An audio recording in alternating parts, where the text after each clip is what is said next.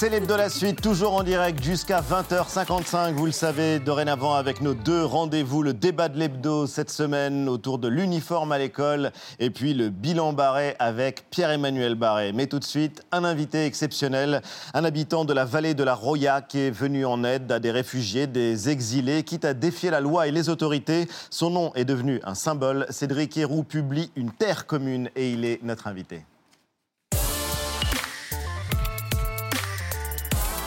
Bonsoir Cédric Héroux et bienvenue, ravi de vous recevoir. Merci, de vous arrêter euh, sur le plateau de Célébdo.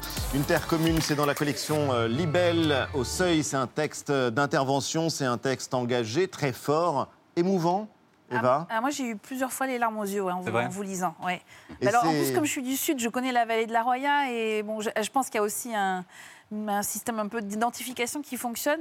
Mais euh, votre parcours est euh, inspirant, comme on dit. Alors, juste pour le rappeler très rapidement à ceux qui ne le connaissent pas, vous avez été poursuivi, arrêté pour avoir euh, aidé des hommes, des femmes, des enfants qui arrivaient en France dans la vallée de la Roya, dans votre vallée. Vous avez été relaxé. Sept ans que votre vie a été complètement chamboulée. et ce livre, c'est votre réflexion non seulement sur ce qui s'est passé, mais c'est aussi une réflexion sur la manière dont nous vivons notre rapport à l'étranger, aux questions d'immigration, qui ne cessent de traverser euh, le débat public.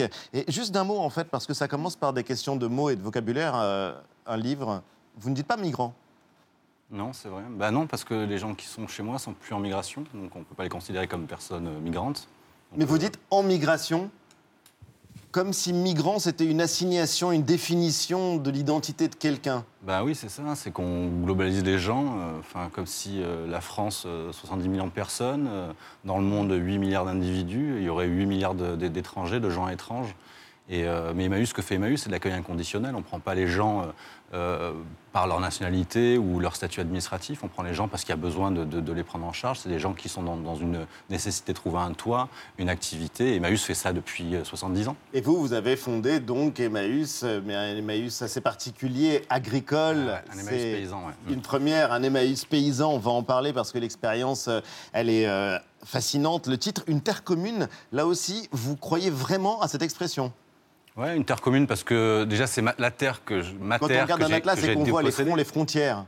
Aussi, oui, on, l'interprète. Ou alors ça peut faire communautaire, euh, communauté, etc. Et, donc euh, notre terre commune, c'est une expression qui a un sens Pour moi, oui, beaucoup. Mais j'ai eu beaucoup de mal parce qu'en fait, je me suis dépossédé. J'avais euh, donc créé une, une, exploitation agricole. Dans 15 ans de travail, une, une, terre qui a été abandonnée avant-guerre. Donc j'ai repris ce que j'ai remis en état, des oliviers que j'ai taillés, un peu mon bébé. Et là, il a fallu se déposséder, la, donner, l'offrir euh, ben, au, bien commun, quoi, un peu à tout le monde, à des gens. Et puis, en fait, c'est sans regret maintenant. Ça fait peur au début hein, de se déposséder, mais au bout du compte, bah, ça, libère et puis ça enrichit aussi. La vallée de la Roya, euh, c'est une vallée qui est à cheval entre la France et l'Italie, pas loin de Nice, pas loin des terres euh, d'Eva. Euh, quand on évoque votre nom, on a l'impression que le monde se divise en deux. C'est assez curieux d'ailleurs à vous lire. Ce que vous avez fait avec de nombreux habitants de la Roya, ça ne va pas de soi pour beaucoup. Je vous cite, des amitiés, des familles se sont brisées. La question était posée à chacun, êtes-vous pour ou contre Héroux? Comment est-ce que vous l'avez vécu et comment est-ce que vous le vivez? C'est dur, c'est très dur en fait. La médiatisation, c'est très dur. Euh, la personnification de, des luttes, bah, c'est très compliqué. Et euh, moi, j'ai bac moins 4, j'ai commencé à travailler à 16 ans. Euh, loin des médias, c'était pas et même écrire des livres. Si mes profs de français maintenant, ça pourra peut-être les, surprendre. Et on se retrouve un peu la cible, la cible des, élus locaux. On se retrouve la cible aussi bah, de, de l'État français, du gouvernement. Et euh, on se retrouve en fait comme une figure de militant pro-migrant. Et moi, moi j'ai aidé des gens parce qu'il y avait une nécessité de les aider. dans la Roya, euh, l'État français a abandonné la, la veille de la Roya.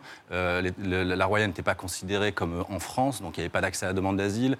en fait, tout le droit qu'on a construit en fait avec l'histoire de l'immigration, bah, tout ça a été balayé d'un revers de main. Et nous, on s'est retrouvés dépossédés en fait du droit et des devoirs en fait de l'État. Et nous, on, a donc remplacé l'État. On a, on a, on, a ouvert des bouquins de droit. On, s'est entouré d'avocats, de juristes, et se dire mais pourquoi en fait il y a un trouble à l'ordre public dans la veille de la Roya? Et euh, on nous a fait croire, enfin on a fait croire à la grande population que le trouble à l'ordre public était à cause de Héroux et ses complices et ses copains, etc. Mais le trouble à l'ordre public a été orchestré, organisé par l'État. Parce que je, crois, je pense qu'il y avait une volonté de l'État euh, de démontrer en fait que la migration euh, ne pouvait pas marcher, que l'immigration en fait créait un trouble à l'ordre public. Et on va y venir parce que vous avez aussi cette réflexion qui est vraiment puissante et paradoxale. Vous n'aviez pas le choix. On a l'impression qu'un militant, quelqu'un qui s'engage, c'est un choix délibéré. Vous dites, je n'avais pas le choix. On va continuer à en parler. Ce sera juste après vu.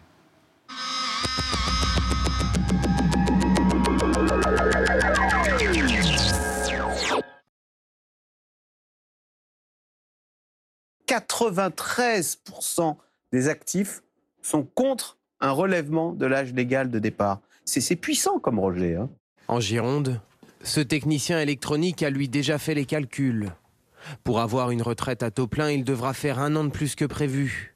Il travaille pourtant depuis qu'il a 20 ans. On est la génération juste après euh, le baby boom, qui sont tous partis à la retraite, ils ont tous profité. On est tellement près du but, et c'est quand on est aussi près de ça, prêt à partir, que là, ils nous disent, ben non, vous allez faire un an ou deux ans de plus. Et là, c'est très difficilement acceptable. Sondage IFOP, 79% des Français considèrent que le pays peut connaître une explosion sociale du type gilet jaune, et 52% la souhaitent.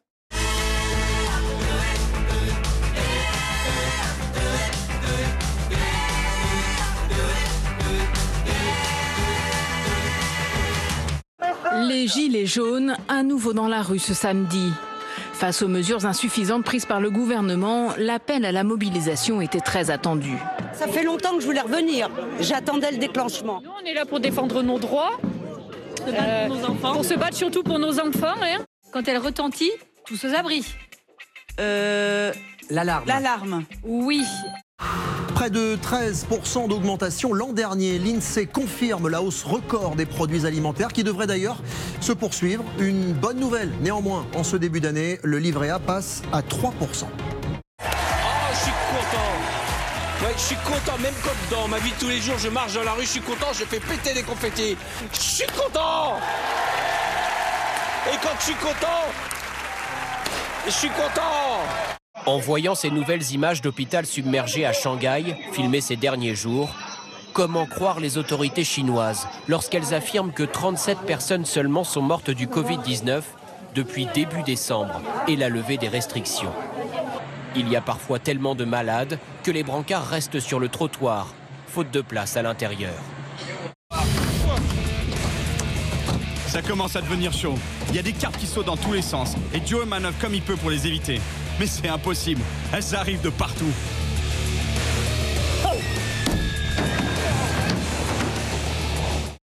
Combien y a-t-il réellement de morts du Covid en Chine? Une société britannique d'analyse médicale a publié ses propres chiffres. Sans surprise, bien plus élevé que le bilan officiel d'un décès par jour en moyenne. Nous estimons qu'aujourd'hui, la Chine enregistre plus de 20 000 décès liés au Covid chaque jour et que depuis le début de cette gigantesque vague épidémique, plus de 300 000 personnes sont mortes.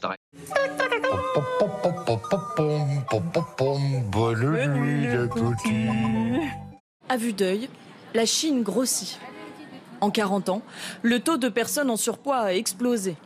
Elles sont 700 millions aujourd'hui, soit la moitié de la population chinoise. Avant mon départ, mes hôtes m'ont préparé une spécialité locale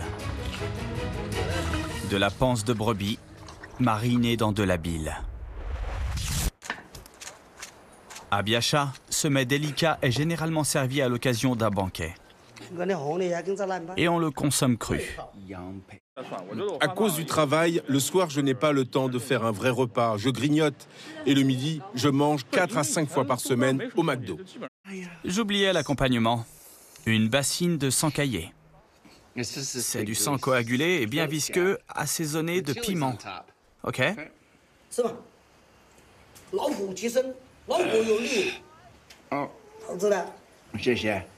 J'ai craqué mon jean. Non. La vie de ma mère.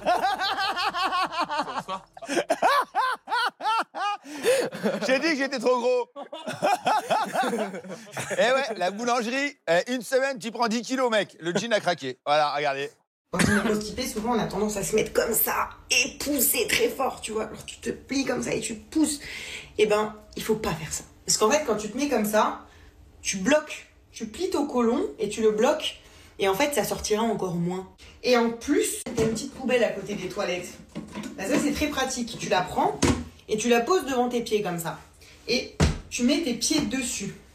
Et là, mon gars, là, vous êtes dans la meilleure position possible pour faire popo.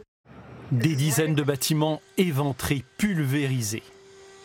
Le centre-ville de Selma est sans dessus-dessous quelques minutes après le passage de la tornade.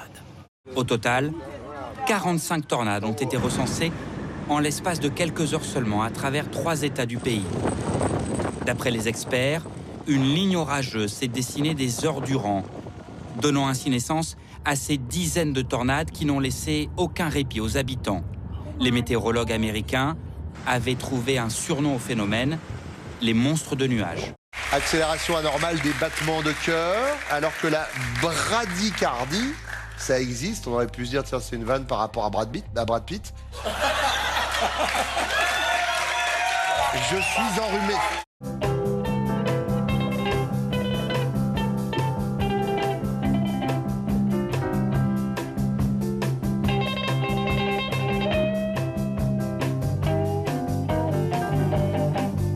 On aurait aimé avoir eu une prof comme euh, Madame Macron, on est d'accord bah oui. euh, Pédagogue, sympa. Ah bah oui. Boudère, peut-être que tu serais allé plus loin. Bah ouais, mais quand elle est là, je donne des bonnes réponses.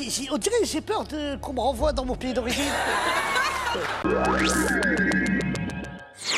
C'était Vu, c'est l'hebdo, toujours en direct avec Cédric Héroux qui publie Une terre commune dans la collection Libelle aux éditions du Seuil. Vous expliquez dans votre livre, Cédric Héroux, que si vous avez aidé ces 2500 personnes au fil des années, c'est moins par militantisme que parce que vous ne pouviez pas faire autrement, je le disais euh, juste avant le Vu, et très vite vous vous êtes retrouvé face à face euh, avec les autorités. Oui, et votre livre donne le ton. Euh, dès la préface, je la lis. En l'amère souvenir du préfet Georges-François Leclerc. Voilà, c'est dit. Un préfet qui vous a pas lâché euh, pendant euh, toutes ces années où vous avez été euh, poursuivi. Vous écrivez dans le livre La France et les Français auraient pu nous féliciter. À la place, nous avons reçu des menaces d'emprisonnement de la part de notre propre gouvernement. Et ben, malgré les plaintes, malgré les 11 gardes à vue, les 5 perquisitions, les 5 procès, on le rappelle, et vous le rappelez dans le, dans le bouquin, vous avez été euh, relaxé. Cinq années de, lutte qui ont euh, permis quand même à la loi d'évoluer, puisque c'est grâce à vous que le délit euh, de solidarité n'est plus un délit aujourd'hui. Ouais, vous avez bien entendu, le délit de solidarité. Donc ça L'expression déjà ahurissante. ça, euh, ça entrechoque, c'est hallucinant parce qu'effectivement, ça entrechoque deux termes tout à fait euh, euh, antithétiques. Et c'est pour ça que vous avez été poursuivi. On aurait parlé aussi, euh, pu parler de délit de fraternité aussi. en fait. Et c'est pour ça qu'on a réussi à mettre la fraternité à valeur constitutionnelle pour faire changer la loi et la rendre anticonstitutionnelle. C'est vrai que vous savez, c'est troublant en fait de, de se trouver euh, devant, en- devant des tribunaux, devant un juge. Euh, moi qui suis paysan et, euh, et d'être euh, d'être accusé d'avoir aidé des gens. Et ce qui est compliqué en fait dans les, dans les, dans les procès, c'est de faire comprendre aux juges et aux représentants du ministère public, le procureur, de dire bah, les ESI, les étrangers en situation irrégulière dont vous parlez, bah, c'est des, c'est- des, c'est des individus en fait. C'est des gamins. c'est- Et ce qui est compliqué, c'est en fait c'est d'humaniser. C'est pour ça que j'ai écrit ce bouquin aussi, en parlant en fait, des compagnes et des compagnons, pour montrer en fait que c'est des gens en fait, comme vous, comme moi. Et vous faites aussi d'ailleurs la distinction quand même euh, entre euh, les hommes et l'ordre, comme, euh, comme vous dites, et les ordres d'ailleurs, euh, puisque dans le livre vous racontez aussi, pour être le plus euh, balancé possible, vous racontez aussi que certains gendarmes, parfois ceux qui devaient vous surveiller par exemple, contournent un peu ça et en fait vous soutiennent par exemple. Ouais, enfin, moi j'ai un ami gendarme, et il y, en a- des biens parmi la gendarmerie et la police. Et, Il y en a qui vous donnent même, qui donnent les chemins d'accès. Déjà, en fait, c'est grâce à la gendarmerie de, de, de Bray-sur-Royal, la veille de la Roya, qu'on a pu encadrer de façon légale en fait, les accompagnements pour les, pour les mineurs isolés. Et à l'époque, en fait, euh, les mineurs isolés, enfin, toujours, pas, toujours maintenant, hein, c'est- c'est euh, c'est pris en charge par le conseil départemental. Et à l'époque, le président du conseil départemental, c'était monsieur, monsieur Ciotti. Éric Ciotti. Voilà, et on, a, on peut obliger, grâce aussi à la gendarmerie, à euh, forcer M. Ciotti à prendre en charge les mineurs isolés qu'il y avait dans la vallée de la Roya.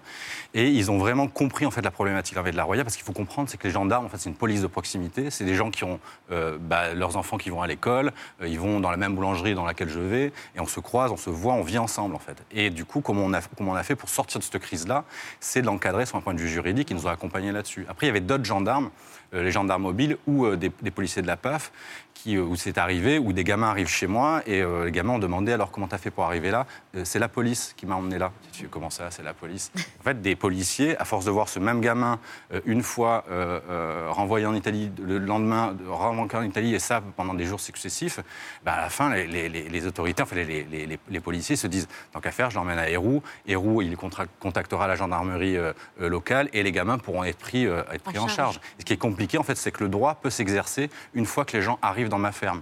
Et je suis devenu en fait une espèce de sous-préfecture. Je pense que c'est pour ça que le préfet était très jaloux de moi. C'est sans doute le cas. Je lui ai piqué, euh, je lui ai piqué. Non, là c'était le préfet. Euh. Mais justement pour pas.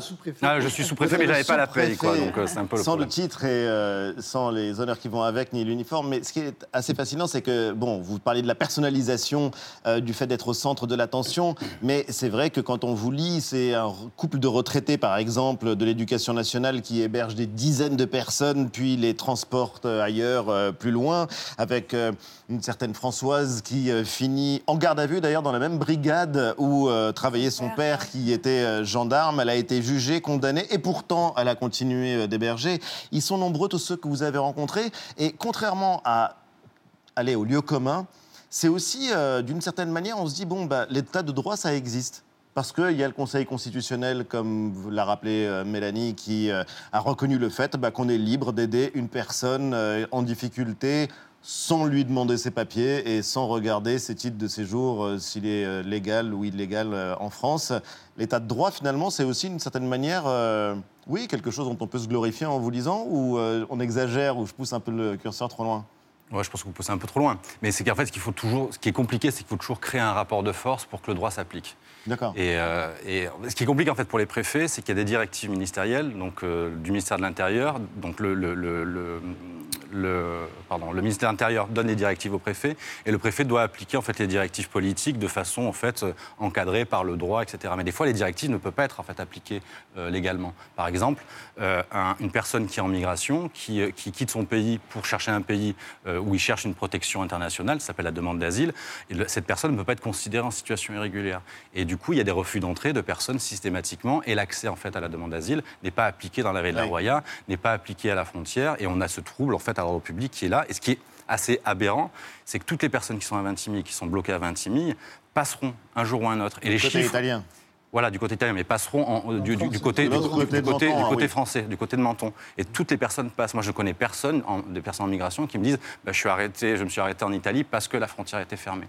Et on, rend, on emmène à la clandestinité. C'est que les personnes, pour pouvoir passer, se cachent et arrivent jusque sous vos ponts à Paris, etc. J'en ai vu, j'ai vu beaucoup de personnes dans ce cas-là. Et les personnes se mettent dans la clandestinité en traversant tout le, tout le pays sans savoir qui rentre ou qui ne rentre pas sur le, sur le, territoire. Vous savez, chez moi, euh, j'ai accueilli beaucoup de gens. J'ouvre ma porte, je demande à la personne comment elle s'appelle. Et les gens, en fait, il y, a, une, déclaration qui se fait euh, et on, se, on, se, on, s'identifie en entrant. Et ce qu'il faudrait, c'est que la migration soit encadrée de manière intelligente et sortir en fait d'un de, d'un côté un peu, euh, comment dire, Enfin, je sais pas. J'ai l'impression qu'on entend les politiques qui vont nous dire en fait que la migration c'est quelque chose de contemporain, de, nouveau, qu'on ne sait pas faire. Que... Mais la migration en fait c'est l'histoire de, de l'humanité et, et, de, refuser en fait d'admettre ça, c'est refuser en fait de, croire en notre civilisation et surtout que la solidarité, je pense que la solidarité a créé en fait notre civilisation. Quand on regarde les retraites, imaginez-vous les retraites n'existaient pas à l'heure actuelle. Si on devait dire bah, les personnes qui travaillent cotiseront par pour les personnes qui ne travaillent pas. Les personnes en bonne santé cotiseront pour les personnes en mauvaise santé. Mais ce serait inaudible. Ça paraîtrait, euh, c'est pour ça que notre société s'est construite grâce à la solidarité.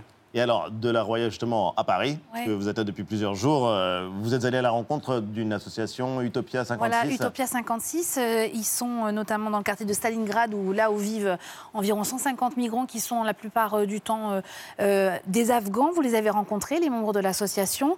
Et au cours de cette rencontre, eh bien, il y a un réfugié afghan qui vous a interpellé et vous avez pu comprendre, alors une partie de son parcours grâce à une méthode qui est très efficace, vous allez le voir, c'est l'entraide au bout du fil.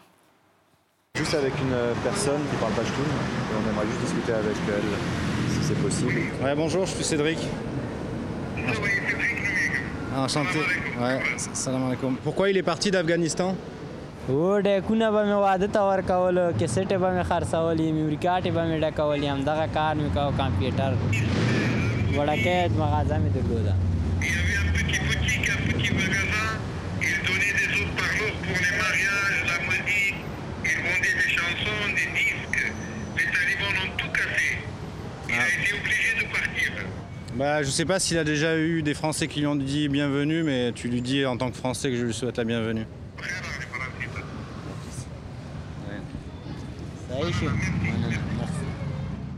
Euh, un reportage de Louis Amar et Anaïs Recouli. On mesure la force de ce mot, bienvenue, euh, que vous prononcez. Et sans doute, c'est un mot que cette personne n'a jamais entendu depuis qu'elle est en France. C'est un mot que vous tenez à dire à ces hommes et à ces femmes que vous accueillez euh, chez vous, notamment? Oui, oui, oui, oui. Mais euh, le bienvenu, on ne le dit jamais. Même les associatifs oublient de le dire. Et on, on- on gère l'urgence, on démanise euh, l'urgence et on ne considère pas l'individu pour ce qu'il est. Savez, ce jeune, en fait, il a vu vos caméras et il, a, il est venu comme ça avec son grand sourire et il a attendu en fait qu'on lui parle. Mhm. En fait, Ah c'est oui. des gens en fait qui veulent se visibiliser. Et là, la- la- la- la- Paris en fait est en train d'invisibiliser ces gens-là pour pas qu'on les voit, les cacher, pour pas que ça inquiète. Et ce jeune, en fait, tout ce qu'il demande en fait, c'est le droit à un hébergement. Mais en fait, il, il- pourquoi en fait? À quoi ça sert? J'aimerais bien savoir combien coûte en fait la précarité. C'est pas combien coûte en fait d'héberger les gens, c'est combien ça coûte en fait de laisser ce jeune euh, dans la rue. Parce que ce jeune là, il va bien. Il va très bien. Euh, Il y a le crack qui est autour de lui, des gens qui, qui vendent de crack et qui aussi forcent euh, des exilés Dans comme ce lui. de Stalingrad à Paris. Voilà. Et, et- et peut-être que dans un mois, peut-être que dans deux mois, peut-être que dans six mois, quand il aura passé six mois à la rue, je ne pense pas que là sur le plateau, il y a des gens qui aient déjà dormi à la rue. Je ne pense pas. Et mais dormir à la rue, dans la peur, dans le froid, et tomber dans le crack et dans l'alcool, on devient taré. C'est pour ça que moi je suis Et même quand plus- on vient d'Afghanistan, on parle de l'Afghanistan régulièrement dans l'actualité, mais lui, il dit quelque chose d'extrêmement simple. Il vendait des disques, il euh, vendait euh, La des, musique, de la des haut-parleurs. musique. Les Ouais. talibans arrivent, c'est interdit, sa vie est en danger, il prend le chemin de l'exil, on n'imagine même pas le chemin qu'il a dû parcourir pour arriver euh, jusqu'ici. Et ce sont ces histoires justement que vous euh, racontez, notamment dans ce livre. Euh, par exemple, un jeune Érythréen qui est passé chez vous, Abraham. que vous retrouvez. Alors lui, il était donc à la vallée de la Roya. Ouais. Deux ans plus tard, vous le retrouvez à Calais. Et euh, ça a été un choc de le revoir hein, d'ailleurs. ouais. Vous avez du mal à le reconnaître. Enfin, j'ai retrouvé par hasard. En fait, il m'a retrouvé. Moi, je l'aurais pas reconnu. Honnêtement, je l'aurais pas Mais reconnu. racontez-nous, parce que donc euh, Abraham, vous le croisez dans la vallée de la Roya chez vous? Bah, il allait bien. Enfin, j'avais un souvenir de lui, euh, un jeune dynamique euh, qui avait envie, qui avait envie d'apprendre, d'aller à l'école, puis après de travailler. Il avait envie, en fait, une, une envie. C'est pour ça que tous ces jeunes que j'ai accueillis chez moi, et tout le monde s'attend en fait à, à, à une accueil triste, dur. C'est sûr que ça a été dur. Ça a été dur parce que les gens dormaient dans de mauvaises conditions. On était mal équipés, c'est évident que c'était dur. Mais il y avait ce- cette joie de vivre, enfin, la puissance qu'a la jeunesse, et, et- et de retrouver ce jeune par hasard. euh, euh, au milieu de, de Calais, euh, je ne sais plus où j'étais exactement, c'est un, un bénévole qui m'a- qui m'accompagne, une espèce de tas de, de, de mâches fer, en fait, des, des déchets en fait, Oui. non recyclables, et des gens dorment au milieu de ces déchets, sous des couvertures, sous des bâches, il y a des- un feu avec une fumée qui, qui rase le sol, comme pour cacher les individus qui, qui- qui dorment au sol, et, euh, et- et j'entends Cédric, Cédric, et ce jeune euh, s'approche de moi, et, et honnêtement, je ne savais même plus comment me comporter tant- tellement en fait son, son- son- son désespoir était violent et, euh, et, euh, inimaginable. Et en fait, on se dit, ce jeune qui est parti de chez lui d'une dictature, qui, qui a, qui a traversé déjà la dans la Libye, corne de l'Afrique. La- le désert, euh, euh, la Libye où il y a des tortures, l'esclavagisme, euh, la Méditerranée où on voit des gens mourir, on sait que des gens meurent, mais il n'y a pas le choix en fait que de passer par, cette, mer qui tue. euh, euh, c'est l'endroit où il y a le plus de morts dans le monde, c'est la Méditerranée, il faut le savoir. hein. Et, de voir ce jeune qui arrive chez moi, qui va bien, et après deux ans en France, ce jeune est détruit. Et à un moment, je me demande le pragmatisme en fait de cette gestion. C'est même pas une question d'être pro ou anti-migrant, c'est pas cette question-là. C'est même pas une question d'humanité, c'est une question de, de pragmatisme, même économique, même économique. C'est combien coûte en fait ce jeune qui, est en train de devenir fou en fait dans la rue, dans la précarité, et combien ça va coûter à notre société Parce que le ramener avec les discours d'extrême droite ou même de droite de dire on va les ramener dans leur pays, etc., etc. C'est du bullshit. Parce que l'Érythrée jamais. Vous imaginez des policiers euh, parisiens de dire on va aller en Érythrée ramener un jeune mais jamais de la vie, il y a- un policier qui le voudrait, même s'il y en a un accord bilatéral. Il n'y aura pas d'accord Non, il n'y en aura pas. Donc on laisse ce jeune en train de pourrir euh, euh, là euh, à Calais et on va nous dire oui parce qu'ils veulent aller en Angleterre. Et ce jeune, en fait, avec qu'on a vu là dans, vos images, je lui ai demandé, je fais mais alors du coup tu veux faire une demande d'asile en France? Il fait oui oui mais là en ce moment j'ai pas d'hébergement et si jamais c'est trop long, je vais essayer d'aller en Angleterre. En fait, il y a des jeunes qui sont à Calais. Euh, et qui, pourquoi ils sont là à Calais, ils veulent aller en Angleterre Parce qu'ils ont- ils n'ont pas d'accueil en fait en France. Et à un moment- mais ça existe aussi. Le, le- je ne sais pas si vous voulez en venir. Peut-être que je vais en train de griller votre future question au niveau en fait du, de, de l'accueil qu'il y a eu euh, avec les Ukrainiens. C'est, vous savez, dans la, dans la Roya, j'ai entendu, il y a une guerre, comme tout le monde a entendu. On a été tous choqués. Et je me suis dit, j'ai appelé les potes, j'ai dit, il faudra se ressortir les tentes, il faudra se ressortir les matelas, les trucs, et s'organiser en fait pour accueillir cette population. En fait, non. Non, d- Il n'y a pas d'Ukrainiens. Si, mais ils ont été pris en charge. bah, ils ont été pris en charge. Il y a Héroux, il n'a pas eu besoin de sortir les duvets. Il n'y a pas eu de, de délit de solidarité. Même Marlène Schiappa a, a- a appelé en fait à la, popula- à la population et un appel de fraternité et de solidarité pour accueillir. Pourquoi? Pour que ça se passe bien. On a eu une volonté que ça se passe bien. Est-ce que ça s'est mal passé? Non. Il y a eu 100 000 personnes qui sont arrivées en peu de temps. Est-ce que ça s'est mal passé? Non. Est-ce qu'ils sont dans la rue à Calais, à Paris? Non. Est-ce que, est que euh, euh, les jeunes sont sous crack? Non. Ils vont à l'école, ils sont scolarisés. Et ils peuvent travailler aussi. Parce qu'un demandeur d'asile, en fait, il n'y a que les demandeurs d'asile ukrainiens qui ont le droit de travailler. Et il y a un moment c'est qu'est-ce qu'on on- on donne en fait dans le, euh, dans le pouvoir en fait d'intégration et d'inclusion aux personnes en fait qui sont en migration. Alors, euh, il y a un mot que vous avez prononcé, c'est le mot de compagnon. Pas par hasard, Mhm. hein, parce que c'est vrai que c'est euh, comme ça, c'est un mot euh, important dans la communauté euh, d'Emmaüs. Et vous avez créé votre propre communauté, justement, donc, dans la vallée de, de la Roya. Oui, exactement. La première communauté euh, Emmaüs euh, paysan, ce que vous disiez, avec neuf compagnons et compagnes, Compagne. Compagnonnes, j'allais dire. Ouais, on peut le dire. ouais, On je- peut dire les deux. Bon, bah, neuf compagnons et compagnonnes, allez, Allez. euh, d'Emmaüs, et des bénévoles et même des enfants. Euh, c'est une vie euh, en communauté avec euh, un partage des tâches, la prise de repas en collectivité, une entraide au quotidien et avec des échanges aussi de, de compétences. Ça, c'est très intéressant. On va le voir comme ce paysagiste, ce paysagiste de la région qui est venu former un des compagnons qui, lui, venait de Côte d'Ivoire. Regardez. Non, puis moi j'étais dans la rue. Oui, Et ici, donc, c'est quelque chose que vous apprenez? Oui, oui, c'est ici, ils sont en train d'apprendre. J'ai vu le travail aussi, ça me plaît beaucoup, maçonnerie, j'aime beaucoup ça. Et j'aime les travaux comme ça. Vous pensez rester longtemps? Oui, oui, ça me plaît, j'aime les coins comme ça, tranquille. Au pied du mur, les deux bâtisseurs se sont découverts un goût commun pour un artiste ivoirien. Tikenja Fakoli. Fakoli. Il chante en français et en bambara. Le bambara, je, je, le parle pas, je suis jamais allé en Côte d'Ivoire. Et comme ça, il- je peux avoir des, des petites traductions. C'est- encore une fois, c'est un échange de bons procédés. Ça prend des choses mutuellement. Ça ressemble même à un début d'amitié. Ah oui, bah c'est, ça y ressort pas, c'est, c'est, c'est déjà le cas. Voilà, un échange de, de bons procédés. Euh, Et puis il Chicken apprend Jack le. Bembara, voilà. Et Chicken puis- Jaffa Coli, l'un de ses tubes, c'est Plus rien ne m'étonne. Eh ben voilà, c'est d'actualité. Non, mais ce qui est assez extraordinaire, c'est que là, on regarde quelque chose d'étonnant et qu'il se retrouve autour de ce titre, Plus rien ne m'étonne. Et avec euh, ses compagnons, ses bénévoles, euh, ses euh, transferts de compétences, vous vivez euh, en toute indépendance, toute autonomie. Vous n'avez pas de subvention euh, publique. Euh, et en même temps, et c'est ça qui est vraiment euh, euh, joli, je ne sais pas si c'est le bon terme, mais c'est que. euh, eh bien, vous ne vivez plus cachés. Euh, les personnes qui vivent, qu'elles soient de France ou d'ailleurs, ne vivent plus cachées et sont tout à fait visibles puisque vous allez même sur les marchés vendre l'objet de vos de, légumes, les fruits, tout ce que vous avez cultivé. Et vous dites c'est comme un pied de nez. Les étrangers s'affairent à cultiver les terres abandonnées par les aïeux de ces dames haineuses. Ben oui, mais ça, enfin, il y a un moment, il faut trouver des solutions. Moi, je suis paysan, les paysans, c'est pragmatique en général.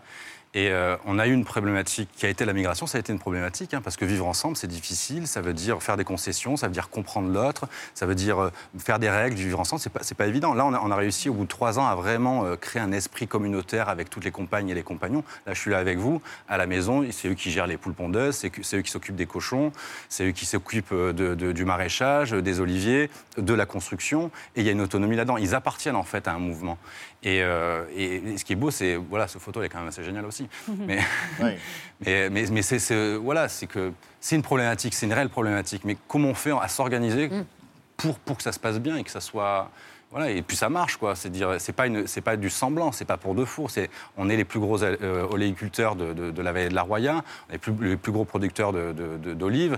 Euh, de voir en fait les gars aller faire le marché avec le tracteur, la, remorque faite maison, euh, et de proposer des légumes. On est les seuls maraîchers à Bray-sur-Roya, et de redynamiser en fait cette agriculture, de re- redynamiser euh, ben, bah, cette question, en fait, qu'on on répond à la place de la préfecture. C'est que c'est on répond à la place de l'État. C'est que ces gens sont à la rue de manière inconditionnelle. On a des Français, on a des étrangers, des personnes en situation régulière ou irrégulière, et on, on fait une proposition pragmatique et, et sensée dans un endroit, petit endroit. C'est pas une grosse solution, c'est petit. Oui, c'est l'esprit 13 des personnes, c'est pas grand-chose, mais en tout cas, ça existe. Et il y a l'une des phrases euh, qui euh, conclut votre livre. Nous avons le devoir d'être utopique devoir d'être utopique, de rêver.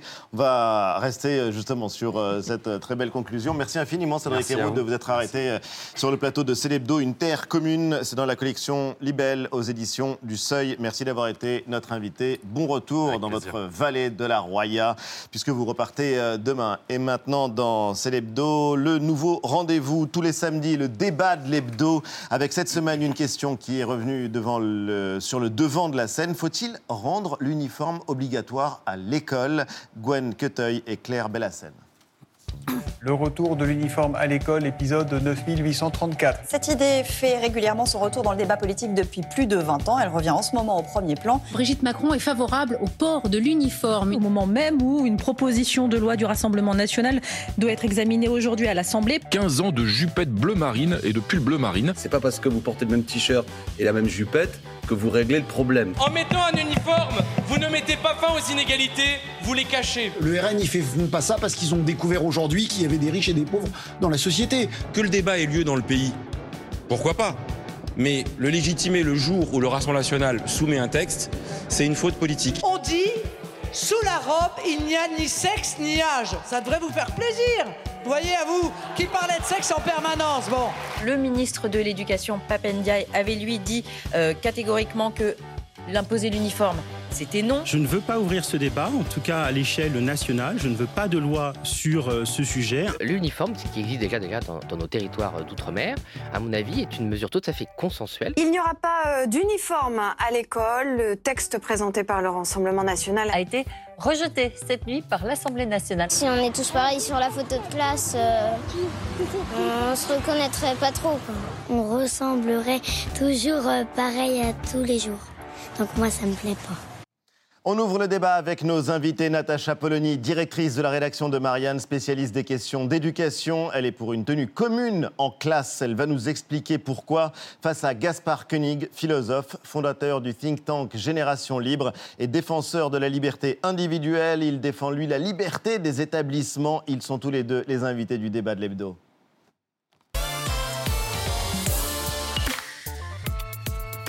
Bonsoir. Bonsoir. Bonsoir Natacha et bienvenue. Bonsoir Gaspard Koenig. Natacha, Marianne est dans les kiosques. Marianne au sein des couverts et qui ne porte pas d'uniforme. Ça, c'est vrai. C'est vrai, Marianne, euh, mais euh, vous y consacrez euh, pour le coup un grand dossier aux questions économiques, le gouvernement et son discours passé au crible. Gaspard Koenig, bienvenue. Vous avez été un éphémère candidat à la présidentielle, mais ça veut dire votre implication dans la vie publique. Vous êtes pour ou contre le port de l'uniforme à l'école? C'est un débat qui revient régulièrement, en tout cas depuis que vous vous intéressez à l'éducation. Ah oui, bon, ça fait partie des, des serpents de mer. Il y en a plusieurs. Dans l'éducation, il y a même que ça. Et donc Mais là, c'est l'éternel bien, retour hein. du même.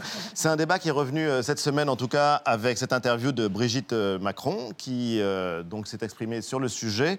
Pour aller au plus simple, votre position à l'une et à l'autre Marianne. Pour aller au plus simple. dire Marianne. Natacha Je suis flattée. Pour aller au plus simple, il y a un préalable. Il y a mille sujets sur l'école et des choses beaucoup plus graves, beaucoup plus urgentes et qui nécessiteraient qu'on débatte réellement. Voilà, ça, mérite, c'est nécessaire de dire ça. Après, une fois qu'on a dit ça, ça ne nécessite pas pour autant de balayer d'un revers de main cette question, parce que de fait, la question de savoir comment on structure un espace spécifique qu'est l'école et comment on fait en sorte que les enfants intériorisent le fait que c'est un espace où on doit apprendre et que c'est là où ils vont développer non pas leur personnalité apparente, mais ce qu'ils sont au fond et ce qu'ils savent, c'est tout ça qu'il y a derrière ce débat, mais il est horriblement mal posé. Il est horriblement mal posé. Alors, votre position, Gaspard Koenig? Bah, D'abord, euh, chacun ses goûts quelque part. Donc Brigitte Mac- Macron, elle était très heureuse en jupe plissée. Moi, j'étais très heureux en pantalon orange, en chapeau à plumes et en poncho. Et j'ai aussi euh, développé ma, mon individualité au sein de cet espace public qui était l'école, en essayant toutes sortes de tenues vestimentaires bizarres. Vous voyez, j'ai bien changé, je me suis euh, assagi. Mais euh, je pense que, et c'est une question de goût, mais aussi- c'est aussi une question d'établissement. C'est-à-dire que euh, chaque établissement, plutôt que tout, tout de suite en faire un débat national jacobin où il faut que ce soit la même chose pour tout le monde, soit pas d'uniforme, soit l'uniforme, il faudrait que chaque établissement puisse, en concertation avec les parents d'élèves, les représentants des élèves, les profs, etc., décider de la politique de son établissement, qui peut être d'ailleurs, enfin, il y a mille nuances d'uniforme, parce qu'aujourd'hui, Et si que les élèves puissent interdit, choisir comment ils s'habillent. Non, mais que l'établissement définisse une politique avec, en concertation avec toutes les parties prenantes. Mais c'est d'ailleurs euh, comme ça que ça peut se faire aujourd'hui. C'est Ce qui est déjà quand même très largement le cas. C'est ce que rappelait Papendiaï, c'est qu'aujourd'hui, les conseils d'administration des établissements ont la possibilité, dans leur règlement intérieur, de définir le code vestimentaire. Simplement, ils ne s'en emparent pas, sauf euh, dans les dom-toms, par exemple en Martinique. Vous en avez beaucoup qui euh, conçoivent une forme d'uniforme. Alors, ça peut être juste un t-shirt blanc, etc. Mais c'est pas un faux débat, c'est pas un mauvais débat parce que c'est vrai qu'il pose la question des inégalités sociales. Mais On va y venir et j'aimerais qu'on voit ce qui se cache derrière les vêtements justement, derrière euh, ces euh, bouts de chiffon pour le dire rapidement. Je pense que la question qui se pose surtout, c'est celle de l'autonomie des établissements scolaires. Monique Cantos-Perber a publié en septembre un livre. L'ancienne directrice de l'école normale supérieure. normal et philosophe euh, la- de la deuxième gauche, euh, sur l'autonomie des écoles, des établissements. Je pense que l'éducation nationale souffre énormément de sa rigidité et justement de son désir d'uniformité. Elle, et elle rappelle très bien, Monique Cantos-Perber, que les lois de 2005 et 2013 donnent déjà de l'autonomie aux établissements, mais que quelque part, ils ne s'en saisissent pas assez. Et c'est exactement la même, la même chose sur l'uniforme.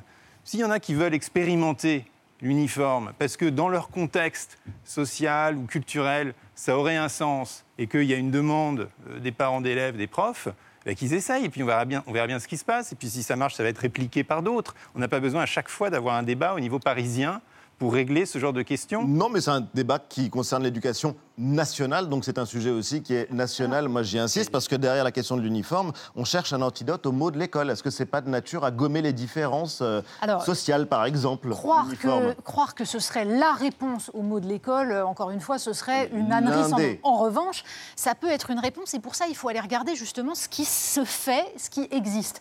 On a fait à Marianne un reportage en Guadeloupe. C'est très intéressant. En effet, en Guadeloupe, depuis 1988, les collèges ont, pour la très grande majorité, un uniforme. Alors quand on dit, d'ailleurs, c'est pas le terme uniforme. Vêtements communs. Pourquoi? Parce que uniforme, immédiatement, il y a tout l'imaginaire collectif, les images qu'on voit là, hein, à l'écran. Oui, C'est-à-dire les cravates, mots. les petites. Voilà, vêtements communs. sur les mots. En Guadeloupe, le collège où on est allé voir, c'est un jean, un t-shirt blanc avec juste le nom de l'établissement.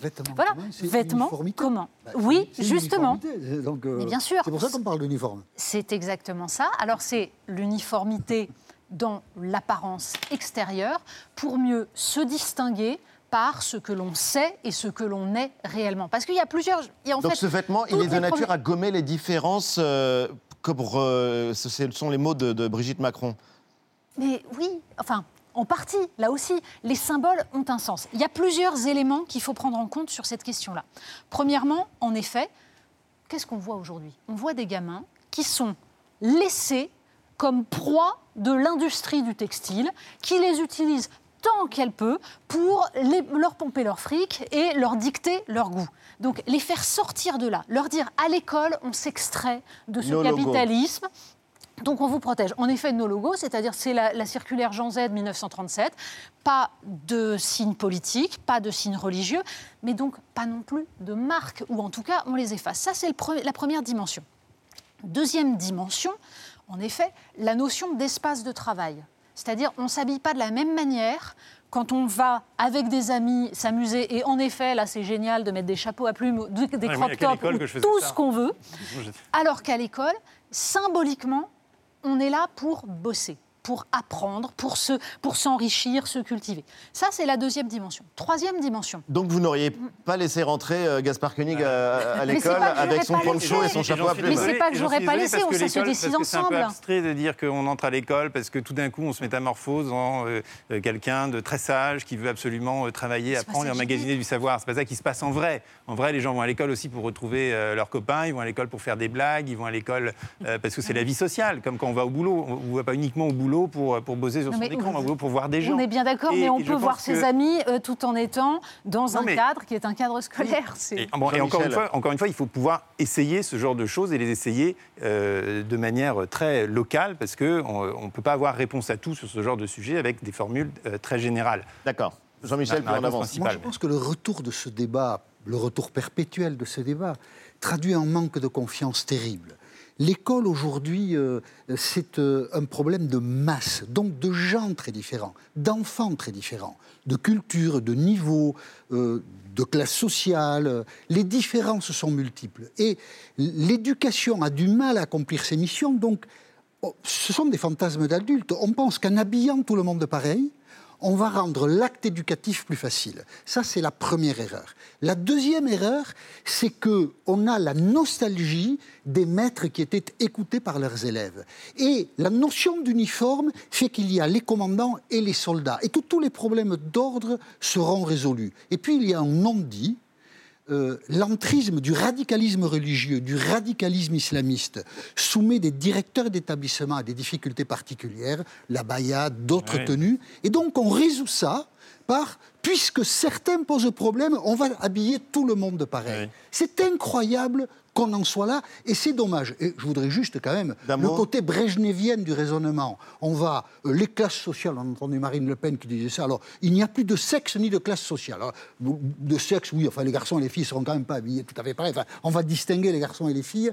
Et alors, le côté brejnevien, on fait disparaître les classes Justement, sociales. on va entrer dans tout tout- ça me paraît euh, ridicule du début jusqu'à la fin. Natacha Polony. Alors, première chose, en effet, nous sommes tous différents et il y a une immense diversité à l'école. Et c'est justement parce qu'il y a une immense diversité que créer un sentiment de communauté est quelque chose d'important. Et encore une fois, tout dépend de ce qu'on appelle un uniforme. C'est pour ça qu'un vêtement commun, où justement on n'est pas obligé de distinguer les filles et les garçons, parce que les filles ont le droit d'être en pantalon, et qui sait peut-être les- que dans le, cette- ce vêtement, des garçons ont envie de mettre une jupe, peu importe, mais il y a une Ah, uniformité. ça, ce serait audacieux. Ça. bah oui. Mais D'accord, pourquoi une jupe pas pour les, pour les Mais garçons. pourquoi Mais pas vous C'est allez pas le voir que problème. c'est audacieux Mais- et que ça n'a pas toujours été le cas. Deuxième point, deuxième point. En effet, en effet, on voit tous les mois ressurgir le débat sur les vêtements religieux, les abayas. Et moi, quand je vois qu'on en est Traitons ça. à mesurer, mais justement, pardon, mais Jean-Michel, quand on en est à mesurer la longueur des jupes des filles,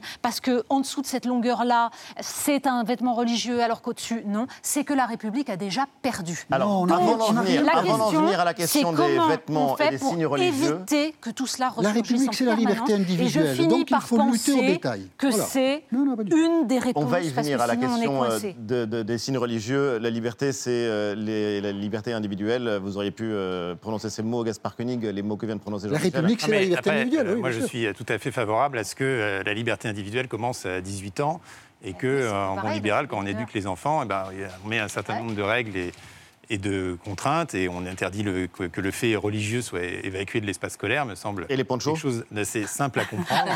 je ferai quand même une exception sur les, euh, les Sur les ponchos Et vous voyez, la discussion qu'on vient d'avoir, la discussion qu'on vient d'avoir montre euh, l'enfer des débats qui s'annoncent si jamais on allait dans cette direction, ce qu'on ne fera pas de toute façon, donc là on parle euh, heureusement pour c'est ne rien dire, Euh, parce que certains vont dire ah oui mais alors donc euh, est-ce qu'on fait des vêtements spéciaux pour les filles ou pour les garçons, ce serait discriminant, oui mais les garçons qui veulent être habillés en filles, bon bah d'accord, et est-ce qu'on fait des vêtements? Et alors Ah ceux oui, qui mais veulent ce sont les ci, questions ceux de l'époque et on ne parle Oui, pas en pour fait, ne rien en fait, dire, on va parce que finir, quand on regarde autour de nous, c'est quand on finir par regarde créer autant tellement d'exceptions que finalement ça va revenir à l'absence d'uniforme. Parce qu'on va dire, bah oui, mais pour lui d'accord, et pour lui d'accord. et Mais quand et on regarde et quand on regarde l'Angleterre, justement, je on dire, oui.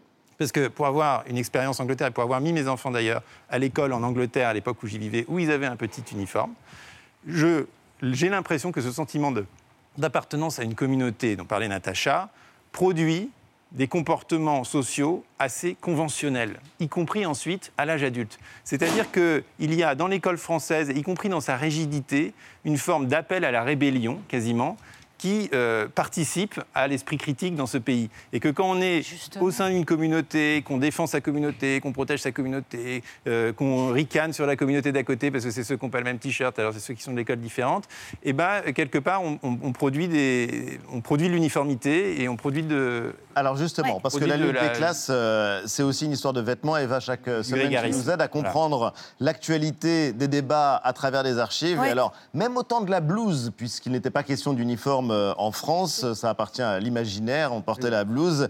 Même à l'époque de la blouse, les écoliers trouvaient le moyen de détourner ça. Oui, vous allez voir, euh, on est dans les années 60 à l'école alsacienne à Paris. La blouse est obligatoire à ce moment-là, mais certains trouvent le moyen de se singulariser dans ce cadre finalement très uniformisé.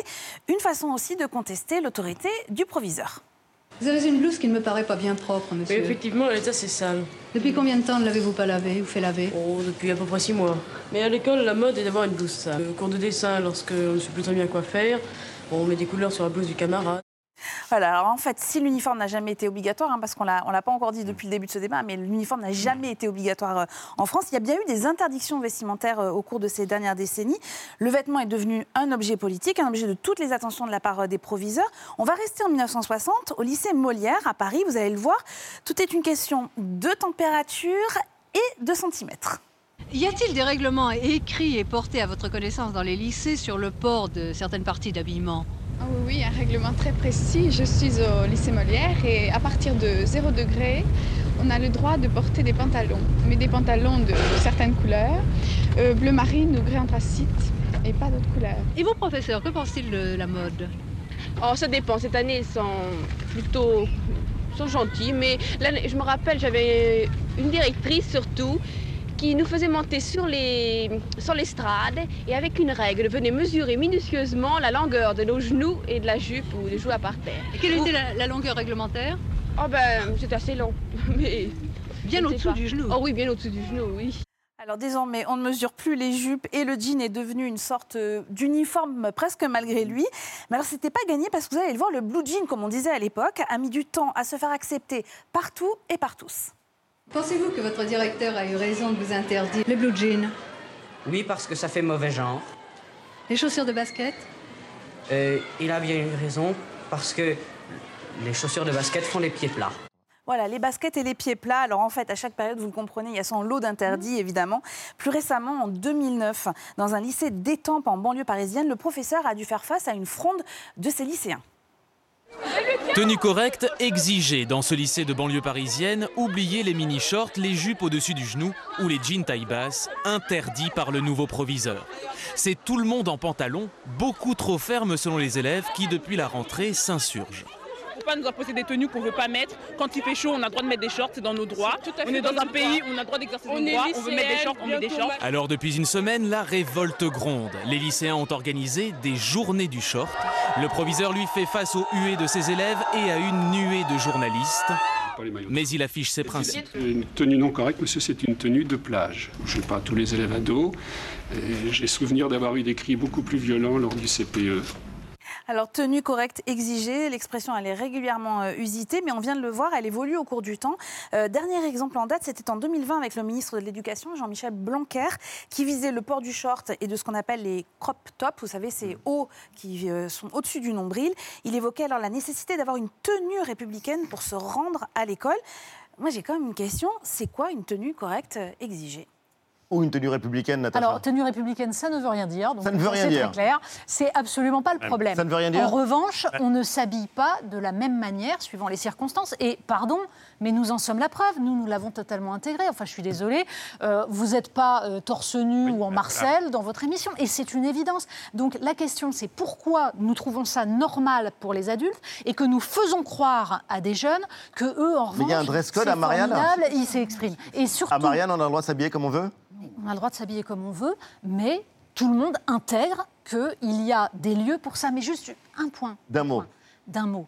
Encore une fois, regardons ce que disent ceux qui pratiquent ça. Il faut aller en Guadeloupe, où là, on vous explique que d'abord, c'est absolument pas rigide, vous pouvez avoir la même tenue pour les garçons et les filles, qu'ensuite, c'est une façon aussi d'économiser de l'argent pour les parents, et je peux vous dire, demandez-leur, ils disent tous à quel point ça leur a permis de ne pas payer des fortunes pour des vêtements à la mode, les baskets, etc. C'est aussi une dimension importante.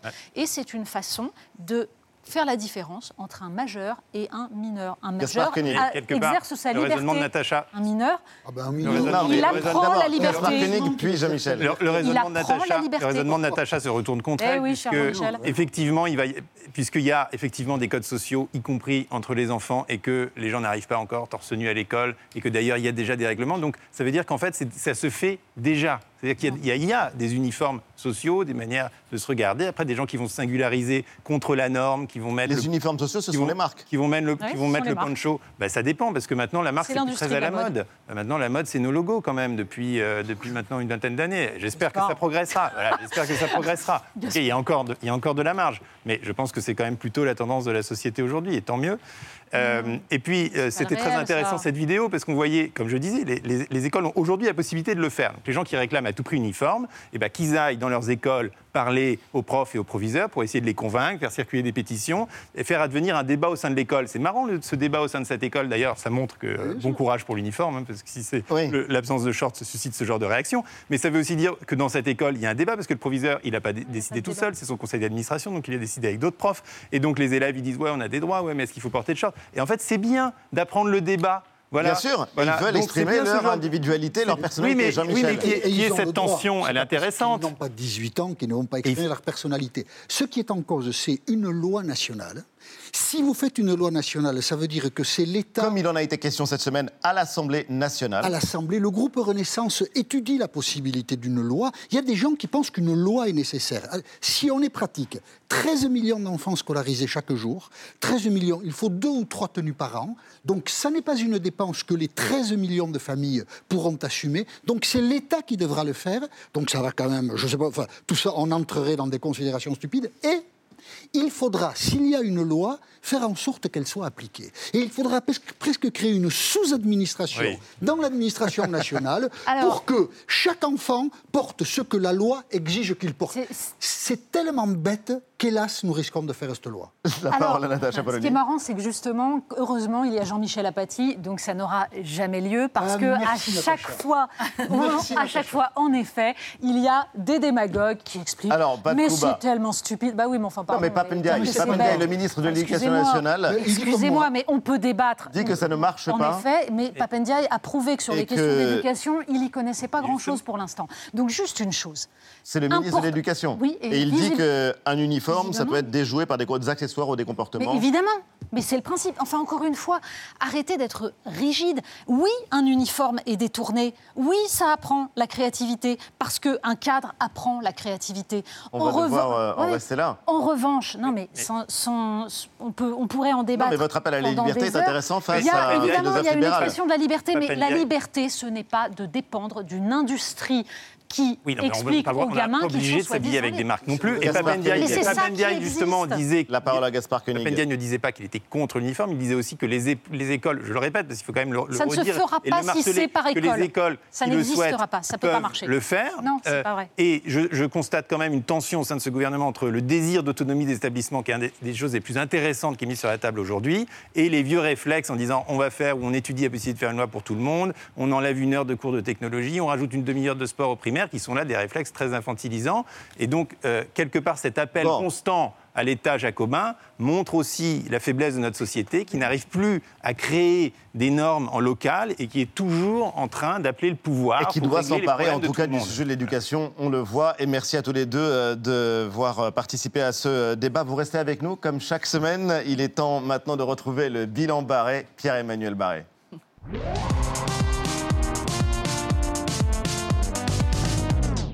Salut Ali, salut Jean-Michel, salut les autres pas très connus. Aujourd'hui, je suis à Lille parce que je joue au Zénith et c'est l'occasion de découvrir les merveilles que nous offre notre beau pays. Allons découvrir ensemble les merveilles de Lille. Ça y est, c'est fait. Bon, j'ai une minute trente pour faire le tour de l'actu. C'est pas beaucoup, c'est même pas assez pour faire le tour de Gérard Larcher. C'est pas de la grossophobie, c'est de la larchéphobie. Gérard, il est pour la retraite à 64 ans. Parce que selon lui, c'est indispensable pour sauver les finances publiques. Il est élu depuis 83, GG. Ça fait 40 ans qu'il se gave sur le dos des Français. C'est à cause de lui le trou dans les finances publiques. Celui dans le plancher du Sénat aussi d'ailleurs. Va falloir rajouter la facture Saint-Maclou sur son ardoise. La bonne nouvelle, c'est que tous les syndicats sont unis contre la réforme. Même la CFDT de Laurent Berger appelle à faire grève. Philippe Martinez, il était tellement étonné, il a dit Vas-y Laurent, c'est toi qui lis le communiqué, sinon personne va nous croire. Alors j'en vois déjà qui commencent à se plaindre. Et voilà, le pays va encore être bloqué. Bah évidemment, une grève qui emmerde personne, c'est comme une capote trouée. Ça perd une partie de son utilité. Pour faire diversion sur les retraites, Macron, il a envoyé Brigitte dans les médias pour lancer un débat essentiel. Le retour de l'uniforme à l'école. C'est ce qu'on appelle un contre-feu. Par exemple, si tu pètes dans l'ascenseur et que juste après tu dis Oh, J'adore doigter des nains, eh ben personne se souviendra du prout. De toute façon, pour Brigitte, l'uniforme à l'école, c'est pas une conviction républicaine, c'est un fantasme. Ça lui rappelle sa première fois avec Manu. Ça va être bien l'école sous Macron et Papendiaï. 50 gamins en uniforme dans les starting blocks pour faire leur dictée obligatoire, et devant eux, pas de prof. Dernière bonne idée du gouvernement cette semaine, une application qui permet aux chasseurs de signaler leur présence aux promeneurs. En gros, c'est l'inverse de Tinder, une appli pour pas se faire tirer. Regardez comme ça a de l'allure un chasseur. Bon, ce Gérard, il est partout, dis donc. Là, il se promène en forêt avec son chien et son 4 heures. Miam miam, le bon faisant. Allez, je vous laisse. Faut que j'aille bosser pour payer les cartouches et le triple pontage de Gérard. À samedi prochain. Pierre-Emmanuel Barré, qui est donc euh, au Zénith de Lille ce soir et qu'on retrouvera bientôt en chair et en os, promis, euh, avec nous en plateau. Merci à tous les deux, Natacha Polony, Gaspard Koenig, c'est l'hebdo se termine. Merci les amis. Merci à à vous de nous avoir suivis. Lundi à 19h, vous avez rendez-vous avec Anne-Elisabeth Lemoine et toute la bande de C'est à vous. Et quant à nous, on vous donne rendez-vous samedi à 18h55. Salut à tous.